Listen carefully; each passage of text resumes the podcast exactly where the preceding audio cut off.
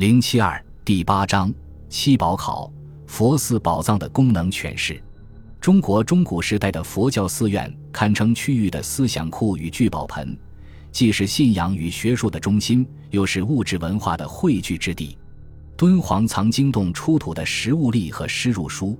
使我们对于寺院的财富结构及其来源，在细节上有了全貌性的了解。侯锦郎先生对于龙兴寺实物历的刊布与研究，虽然考证不够细致，但展示了这一类文书的研究价值和前景。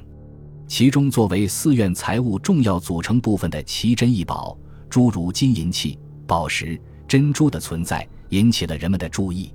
稍后，唐更楼等敦煌社会经济文献真迹实录将这两类文书首次予以记录，为后续的研究奠定了坚实的史料基础，至今仍是我们经常需要参考的数据集。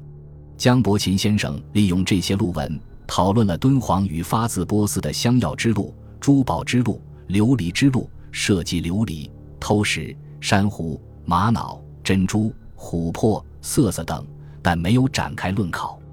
郑炳林先生则把这些珠宝列为晚唐五代敦煌贸易市场上的外来商品的一大门类，做了较为详细的考证。叶师荣新江教授则从中古敦煌寺院的外来供养物的角度做了较为全面的考察，不仅揭示了于田、粟特、回鹘等各种外来文化因素对敦煌佛教的影响。而且考察了寺院和供养者两方面对于这些外来供养品的看法，阐述其价值和意义。与此前的研究成果最大的不同之处在于物质文化史和精神文化史的交错研究，对寺院财富和外来供养两个层面之间关系进行了阐释，利益新颖，具有方法论意义。前辈学者的业绩为我们的进一步思考提供了许多有益的启示。不过，大多侧重于从中外关系史或社会经济史的角度来分析，过于强调这些宝物的商品属性，把它们单纯的理解为经由丝路贸易而来的舶来品或寺院积聚的财富。荣新江师虽然提示了这些供养品在制成的佛具在吸引朝拜者和扩大佛教影响力方面所具有的价值。